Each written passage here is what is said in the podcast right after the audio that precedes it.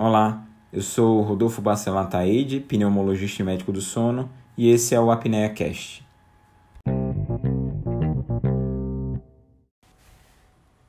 Passado o episódio piloto, então esse sendo o primeiro episódio do Apnea Cast, resolvi falar sobre radiografia de tórax.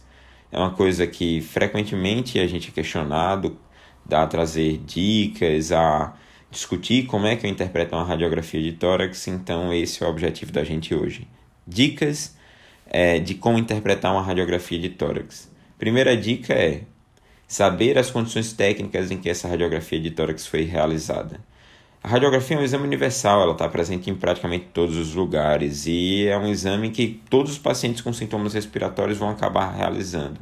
Então eu preciso saber interpretar. Interpretar começa a saber com que aquelas a condição em que aquele exame foi feito. Então saber que as condições básicas são a centralização, a insuflação e a penetração da radiografia de tórax, mas também que há uma adequada identificação da radiografia, saber as incidências em posterior anterior e em posterior e as diferenças entre elas, que existem outras incidências, também é importante.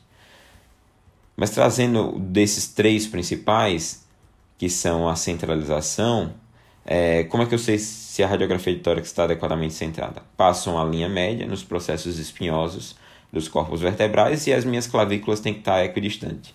E tem que estar centralizada a radiografia porque?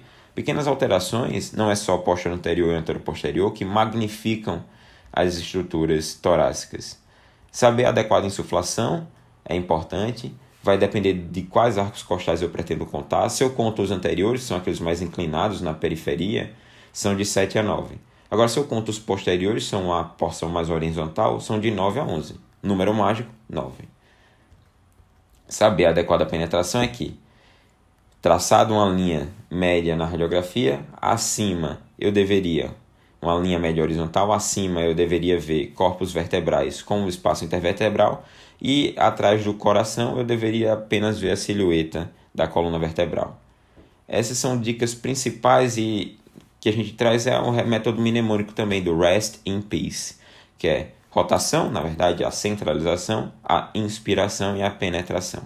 Também saber que não deve ter artefatos na radiografia de tórax e entender o impacto desses, desses artefatos. A outra dica é que eu não preciso ser um anatomista, mas eu preciso saber dos acidentes anatômicos principais da radiografia de tórax. Esse, isso é importante. Passando para a próxima dica aqui.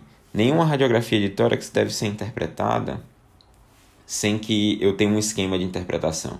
É um checklist. Do mesmo jeito que um avião não levanta voo, a gente não deve interpretar radiografias de tórax sem esse checklist. O primeiro check, o checklist ele pode ser feito com métodos mnemônicos, então o mais popular, na verdade o principal a disseminado é o método de Felson, que é o R der main lung lesions, que é o R de abdômen, der de tórax, many de mediastino e lung lesions de lung, avaliar um pulmão e pulmão a pulmão. E mas também tem um método bastante disseminado que é o ABCDE, em que a gente avalia o ar, que seria os pulmões, B de brônquios, C de coração e circulação, D de diafragma e E de estruturas externas. E há quem prefira fazer o ABCDE e há quem prefira fazer o EDCBA. Passado isso, saber que existem padrões de alteração radiográfica. Existe o padrão alveolar, o padrão intersticial, os derrames pleurais, é, entender esses padrões e, principalmente, entender que na radiografia de tórax muitas vezes o diagnóstico é sindrômico. Você vai dar o diagnóstico do padrão e que várias doenças podem causar aquele padrão, que vai precisar ser aplicado aqui. Entendendo a clínica do paciente, a alteração radiográfica, eu vou ter um diagnóstico mais assertivo. E por último, a gente tem um costume na diária de falar raio-x de tórax, mas é mais elegante dizer radiografia de tórax. Então, para uma prova, uma prova de residência, uma prova prática, prova da graduação, inclusive, ou então na passagem de um caso, apresentação de um trabalho, ter esse cuidado de falar radiografia de tórax e não raio-x de tórax. E por aqui eu vou ficando nesse episódio e aguardo então o feedback de vocês.